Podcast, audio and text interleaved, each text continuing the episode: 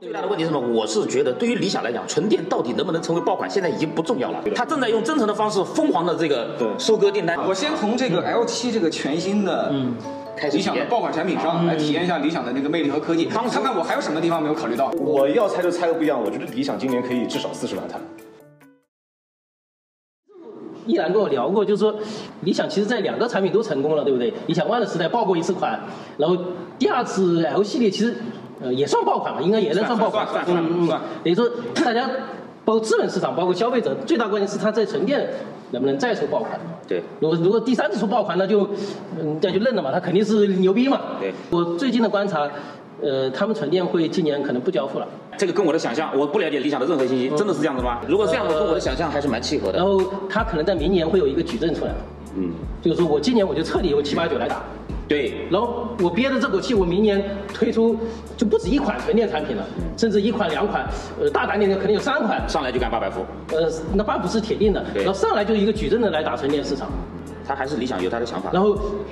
当然，明年这个事情，如果假如这样的话，积累的势能在明年集中爆发的话，就有就有有爆发的点。它可以以真诚养纯电，它到时候，因为那不如果你要干纯电的话，我相信理想以它的对用户的关注程度，也要关注补能体验的吧？您可能没关注，呃，今年理想的呃他们 OK 啊，重点就是补能体连他验们。OKR 都知道啊？没没，他自己说的，就是说我今年负责的有销售、补能，补能，对嗯他们已经在布局了。就是这个充电网络实际上是给任何一个人负责，因为它是一个不赚钱的东西，嗯，都不好，只有他自己把这个东西拿起来，就是兵马未动，粮草先行。嗯，然后他们的目标其实很简单，就是说在市区我不一定有那么多八百伏的桩，嗯，但我在高速服务区我全部要八百伏的桩，比未来的换电的站的密度会会短一半，嗯，因为它的目标是等于说三百到四百公里范围内，那这是它的规划，它还要把它做成，但是未来在二零二五年就已经准备干成九横九纵的这个换电站了。对对对，所以这个需要时间嘛，对，这个都需要时间。所以今年这个事情为什么不推不推纯电呢？我我的判断是因为北京工厂今年投产不了，啊，这个是个最基本的前提。这个大地是觉得投产不了，我是觉得理想现在还在刻意的控制这个纯电的节这奏。个这个这个工厂，如果你像特斯拉的速度建，肯定能建得了。对但是整个节奏它也在没到这个节奏的时候，我就包不推括出这个东对西。包括现在锂矿的价格虽然在已经在降了，嗯依旧还在高位，理想也在看。我觉得他们干纯电的时机跟锂矿的这个价格一定是需要去看的。如果是纯电的 SUV 都是大车的话，它会面临跟未来以前 ES 八一样的问题：大分组、大车重、续航上不去、大能耗。所以说这里面没有魔法的，对最大的问题是什么？我是觉得，对于理想来讲，纯电到底能不能成为爆款，现在已经不重要了。它正在用真诚的方式，我太同意了。疯狂的这个对收割订单，比如说未来可以有它的坚持，可以坚持二零三零年的愿景。嗯，你这个烈红总说的都对，对吧？但是万一你到了二零二五年的时候，你的这个现金流都已经陷入枯竭了，抛开 KOC 什么 KOL，我只是个普通的未来用户，我希望它能够健康的、良性的发展下去，呃，我的那个免费换电才能继续继续用下去，是吧？这套体系才能正常的运转下去。当然，作为他的粉丝，又确实希望他能够真正意义上的走量，不要出现一个纯电的愿景那么好的公司，这个想的那么远的公司，最后输给了真诚。今年一口气发五款车是吗？未来未来的五款车， 它的是车是这样子的：EC 七、ES 七、ES 六、EC 六这四款车，我认为都是 SUV 加给了魔改。问你一下，刚才这个调动这些信息的时候，大脑里是不是稍微有点疲倦？是的呀，东西真多啊！未来现在就会有一个问题是很困扰市场的是，你在几个月之内来了好几个车，但是都这么相近的时间出道，那最后能不能都是明星？这个又回到未来的那个核心的这个对标的一个点，斌哥在看宝马，宝马一二三四五六七都有，轿车系列一二三四五六七，但是宝马 SUV 系列但它是宝马一二专三家四五六七里面的差价是很大的。你就比如说，如果 ES 六对标的是宝马的 X 三，然后呃 ES 八它的价格对标的是宝马的 X 五。叉七，其实我个人就是，我现在已经发现了，未来有些车型跟宝马完全就对的话，又对不上。是呀、就是宝马在 X 三和 X 五之间，它是没有一个再有一个车型。X 四是 X 三的苦叉版四本。相当于 E C 六，因为当你差价到了这里的时候，你往当中再塞产品就会很尴尬了。为什么这件事情在 L 七、L 八、L 九上面没有问题？因为它的销量基盘会比较大，所以你有自己之间的产品稍微有一点重合，有一点打架没关系。你蛋糕够大，每个人切一切也够大。关键是你现在纯电本来就卖不过增程啊，你有可能能够消费你纯电大车的人就那么一些，然后你无论是给他三个产品，还是给他五个、八个产品，你总销量是不会增长的，因为你都是自己和自己在打。就是实际上你去看当年的比亚迪，如果它的产品节奏是在二零二零年之前只做秦跟唐两个车，最多再做一个廉价的小车，就控制在三个车，我觉得它业绩是跟当时做七八个是一样的。嗯，但是到了二零二零年，你看到市场爆发了，这时候开始玩复制游戏，我觉得是没问题的。就是你先得确定形成了爆发，对你再去搞一堆基于情复制的。这个它有拉高点儿就是大的 SUV，大的对吧小一点的砍掉屁股就是个两厢对，拉长点就是 MPV，你可以 do whatever you want，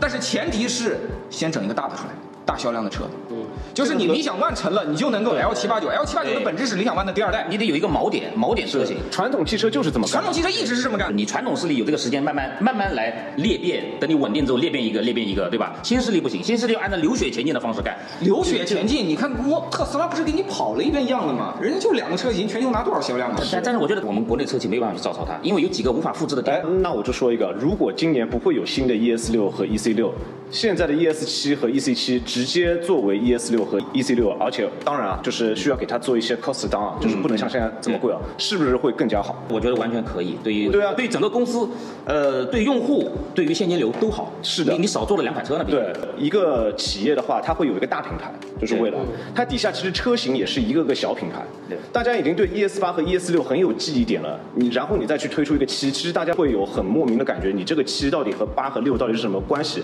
七是不是 ET 七一样的？你们这两个七之间会有什么关系？ ES 七当时推出还比较仓促嘛，因为它还有很多是基于上一代的我平觉台得。它应该就叫 ES 六就行了。哎，对，所以说我意思它晚推，晚推而且直接给 ES 六给它换代掉。 ES E 七呢，相当于 ES 六之衍生，然后 EC 七相当于衍生品的衍生。对啊，是啊，你在心中画一个树枝，一个大树干里面有一个树枝，然后那个树枝上面再长的是树叶，然后树干有多粗，树叶有多粗，这不就是他们的销量的面积之？实际哦上你认为就比如说未来 ES 八、ES 六、ET 五、ET 七，四个车，对啊 Perfect 是啊，完美啊，完美嗯。然后每一个车把它的效率最大化，把所有的钱投资在让 ET 五尽可能的更有魅力上。因为你嗯对你每次做一个新车，你有大量的模具、大量的研是发、的大量的人工、大量的精力。然后比如说外界的像这样的 KOC 吹的时候，你吹的时候唾沫都得花四倍。如果你能集中四倍之唾沫去吹一个车，我对认为这车销量也吹上去了。我我我来这不是你最擅长的事情吗？我跟你说，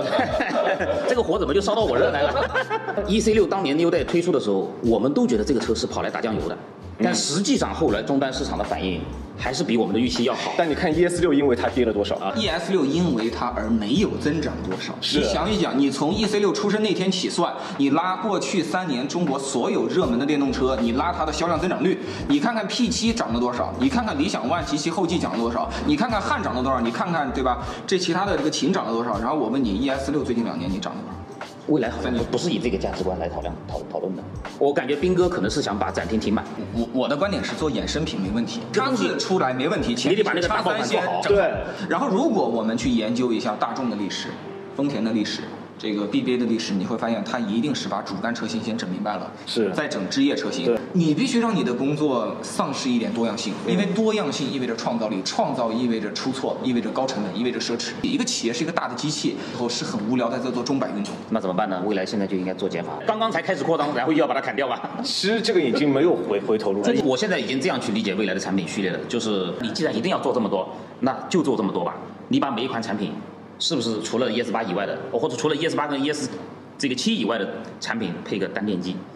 对吧？其实 ES 六跟 EC 六、ET 五，我觉得都是可以干单电机的。绝对那既然已经产品序列都做成这个样子了，好，就那就干脆往前推吧。事情自营这个样子，把座舱做好，把能耗做好。我们就是回到 C 端用户最关注的很现实的问题，已经过去了这么多年了，未来已经从 NT 一变成了 NT 二。你有 technology 推到最后就是 ET 五续航 No no no no，两百来公里， 这怎么办？你说？你不是两百五，我开两百六十七。然后如果我开双电机的 Model Y 啊，这个数据大概是在三百七或者至少三百五。然后这两个车都是双电机，然后这两个车体重相当，然后 SUV 理论上风阻应该再大一点，理论上。啊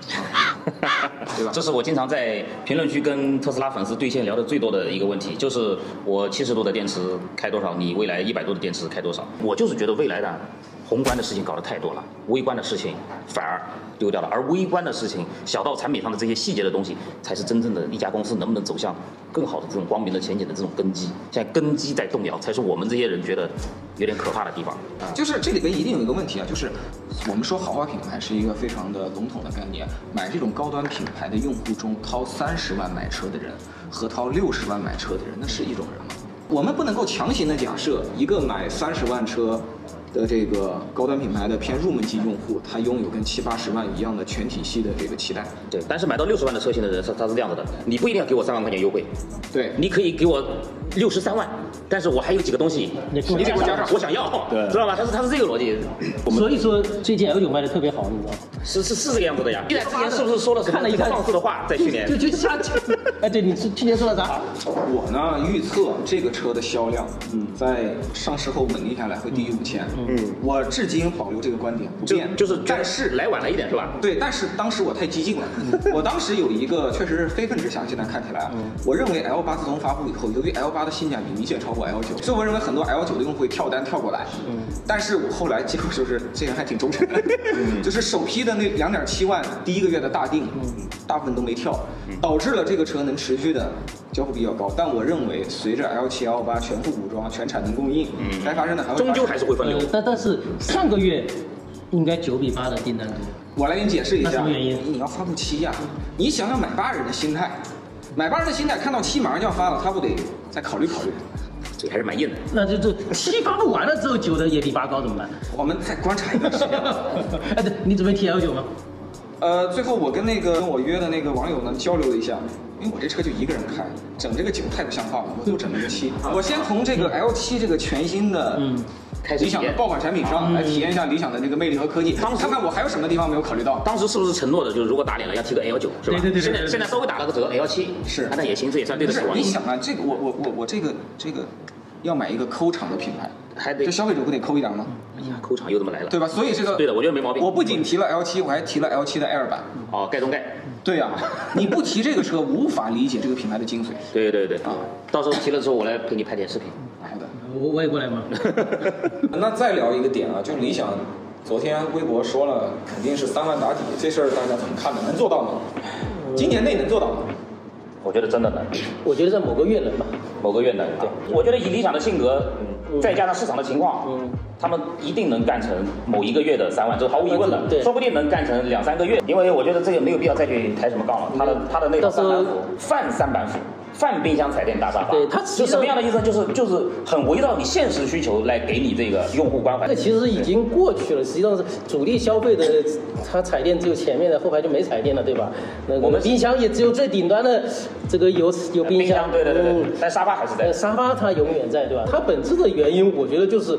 在这个价格区间里，提供了你 BBA 提供不了你的东西，然后用这个来打你 BBA 的产品。对它实际上本质不是跟未来竞争，对而是抢燃油车的用户。对因为燃油车的用户在转化的时候，这个薪资台阶，他需要一级一级的卖。有些人一口气卖两个台阶，他心里有点犹豫，嗯，他就干脆我先卖一个台阶，而且这个台阶它确实给你带来全新的体验，然后更比 BBA 更舒适的产品，所以这就是市场。看起来现在理想一个月如果卖到三万台的话，似乎是一个很大的数数字。但是我们如果直拆解接一下从整个 B 级车和 C 级车的 SUV 其实来这看，个总量并你不大只要把所有的品牌刮一层就可以，就可以他们就能吃得饱饱的。当年理想 ONE 出来的时候，它和汉兰达的销量是齐头并进。嗯然后我们现在如果去查汉兰达的销量的话，从二零二二年六月份，嘛，对，一它路下它已跌。经从一万台跌到八千，再跌到是五千多台了。而且从加价到优惠如果对吧我们看理想刮的是 APP，其实并不是，它一开始现在把主流品牌全部都刮了。我认为基本盘是主流品牌的大车是，BBA 是会蹭到一些的，然后纯电车会蹭到一它些是。这样的，就是说，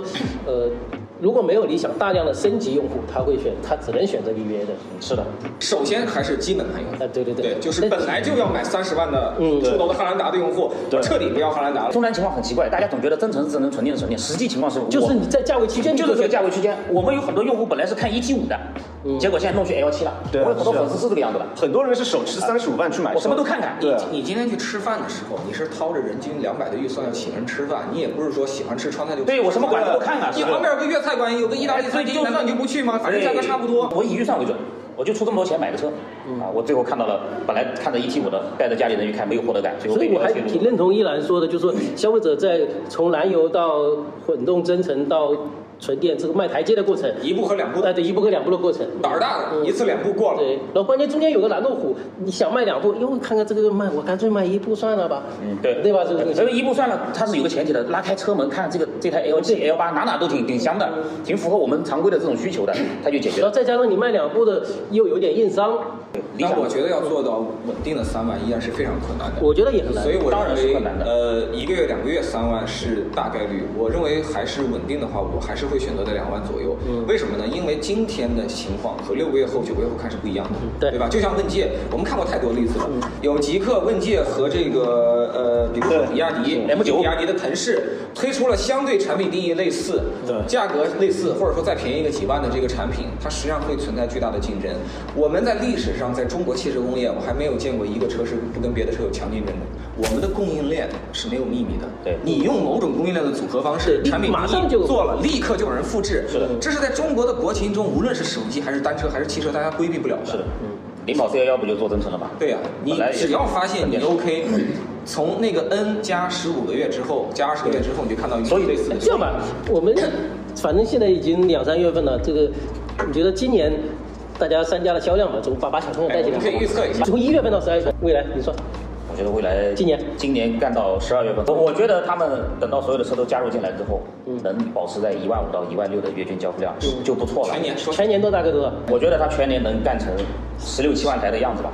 就已经十这样六。七万台，那月均就一万二三，嗯，我那我它觉得凭他们接下来的产品力，因为六六其实我在我看来是名牌了。是什么样的产品力？我对 ES 六的定价的预期就是三十五万八，这是我目前的感感觉行。如果他们最后发布会干成三十三万八，那我鼓掌。对，我也不知道。对吧？那我鼓掌。理想的话，我觉得月均月均二点五嘛，月均二点五乘以十二呀，不是三十万。三十万台，三三十万十万台，台三十万哎台。我觉得理想可以实现这个目标。A 幺版还是留到后手的，我哇，差距好大啊！还是挺乐观的。小鹏的话，嗯，维持一万台一个月吧，哇，十二。哪怕 T 7改款出了之后，还有新车呢，一 G 个7又怎么样？G 7你告诉我 G 7出来之后。面对的这是什么？G 7如果卖超过二十五，这个是依旧没有什么实力派的改观。P 5又不改款，P 5即便改款又不是推倒重来的那种改款，还是那么那个情样气质。小鹏干十二万台吧，倒不了，没事，挺好的。我我说，呃，我觉得理想应该会在二十八万台到三十万台之间，这是我的判断比我。全年，嗯嗯，那未来我觉得能干到十八到二十万台，嗯然后我觉得小鹏十二到十五之间也没问题，甚至十五以上。下一款车肯定，呃，价格会会会打下来，我觉得不打下来，它真的要，因为它小鹏的内部管理体系、供应链，据说还是浪费很严重，期待新的总裁上去把它整一整。我要猜就猜个不一样，我觉得理想今年可以至少四十万台。我们想想去年比亚迪放了多少？呃，这这可能性没有，可呃能性没有吧。比亚迪基比亚迪基数还是有很多便宜的车在卖，低价位的车在卖，啊，没事。那那你看它汉和唐增长了有多少我？看你先猜吧，没事的。对，反正我就和你们猜的不一样，我就觉得至少四十万台。 OK，啊，可以理想，未来呢不是理想吹啊，未来呢？未来我还是和大家差不多吧，我我觉得十五万台，小鹏我猜的要不再激进一点吧，嗯小鹏我觉得会小于十万台，小于十万台更惨，嗯，那我也原则上支持。我觉得小鹏的处境现在非常不妙，这个何远鹏听得要流流泪啊。牌子立不住啊，这是最大的 bug。瞎猜的啊，瞎猜的啊，各位老总， 何何总看到也不要 慌啊，瞎猜的那，个飞机这个人设做好了之后，我对是咱们反也指有帮助标，因为我是反指标，知道吗？ 我觉得理想可能是二十五到二十六啊，然后我觉得未来可能是在十六到十七，然后我觉得小鹏的话呢，十四到十五吧，大概是这样。在我看来，你们三个猜的是一样的。呃，就还是也不一样，也就他还是不一样他略多一点，说实对话，，我对小鹏的预期比较低，低我对理想的预期对理想的预期会比较高，比较高其实我为什么给这些数据，是因为我对今年的宏观是非常的悲观嘛。偏悲观的。对我对今年的宏观嗯下半年会好吗？下半年肯定比上半年好，但是你这个跑步前三圈落后太多了，你后面再爆发也追不回来啊。就是我觉得中国市场永远有一个不变的命题，是一旦所有的供应链搞明白了游戏怎么玩儿，就会有无限的细胞分裂和层出不穷的竞争。嗯是的， LS 七就是最大的案例，兄弟们，大家看到了 LS 七三十一万起步，你就要预知比它更小的纯电 SUV 会多少钱，比它更小的轿车又会搞到多少钱。那 LS 七更便宜的增程，他们那些玩家又会定成多少钱？那 LS 七假如是不挣钱在干，别人也跟进不挣钱在干嘛？当然了，当年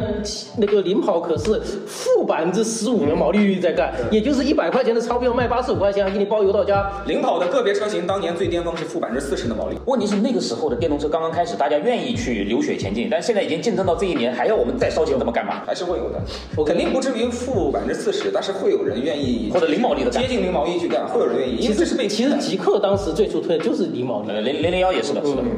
市场只有在最痛苦的肉搏战之后，才会迎来真正的是什么呃的出清，呃减少一些玩家。是的现在你只要看到，比如说威马现在不是传可能要出局嘛我觉，得熬没了一个挺好的。如果你没看到四五个厂家出局，血拼就不会停止。血拼不停止，其实任何的玩家你很难获得很大的份额，除非你拥有一招鲜吃遍天的独特竞争力。这个竞争力在我看来，今天就两个车企有，大家都知道是哪两个车企，大和比亚迪嘛，就这两个。我周末刚刚在闵行的两。为了理想下班特斯拉，欧拉威马和哪吒，